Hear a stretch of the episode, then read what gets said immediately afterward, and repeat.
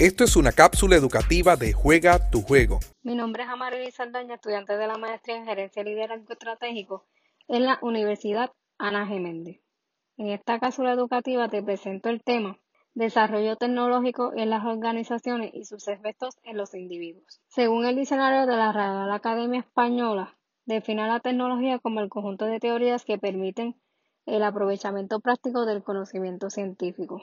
Por lo cual, la revolución industrial y muchos grandes avances de la humanidad siempre han estado marcados por profundos cambios en la tecnología.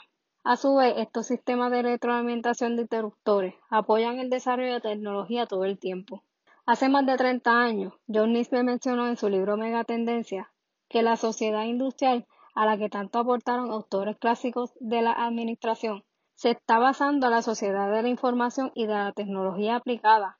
En apoyo de las tradicionales líneas de producción, se está conformando una fábrica basada en computadoras y robots. Alvin Toffer también aborda la revolución tecnología y de la información propia de nuestro tiempo en su obra La Tercera Obra, que nos permite vivir en una sociedad postindustrial. Desarrollo tecnológico actual.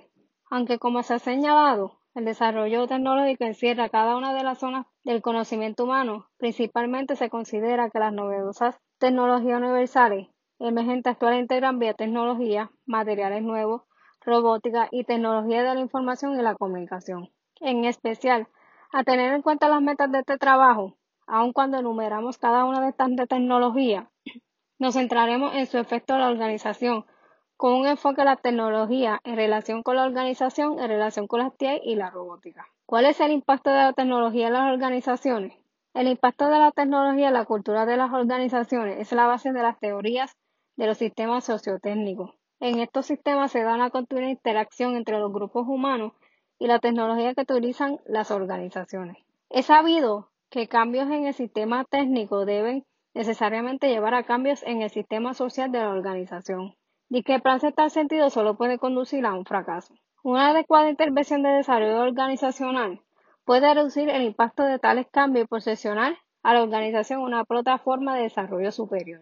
En el estudio que realizó John Whitworth, es un clásico ejemplo de cómo se relacionan ambos sistemas.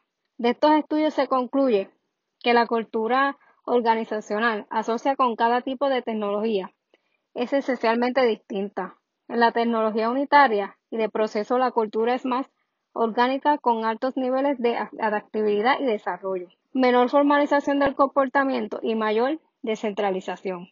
En cambio, en la de producción en escala es más mecanicista, con mayor formalización del comportamiento y atención más centrada en la producción y en la eficiencia. Para dimensionar el fenómeno basta con saber que, según el artículo publicado en el Diario de la Nación en el año 2003, unas 500.000 personas trabajan a partir de su vivienda por, por lo menos una vez en semana. En el 2014 la cifra se elevó a 2 millones de individuos. Mejor dicho, que en una década el número de teletrabajadores se cuadriplicó. La firma británica de telecomunicaciones empezó un programa de trabajo a distancia en 1986 y ahora tiene 15.000 trabajadores a partir de vivienda de un total de 92.000 empleados.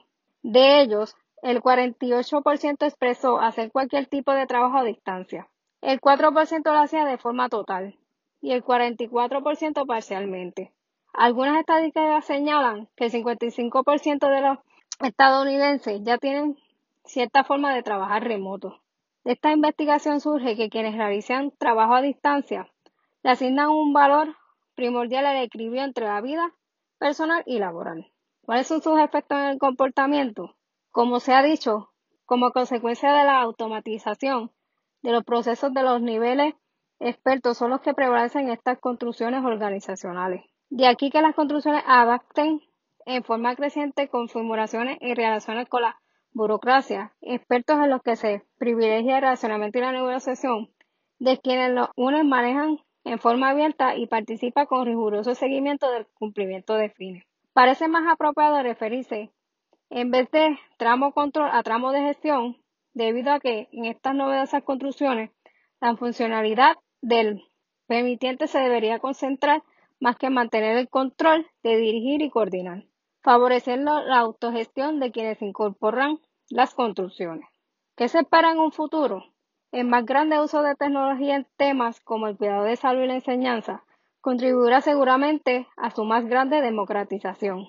No obstante, más allá de todo el proceso tecnológico que logre existir, no debemos olvidarnos que por más que nada, la gente con sus sentimientos, deficiencias y virtudes, y que un abrazo jamás podrá ser reemplazado por ninguna máquina.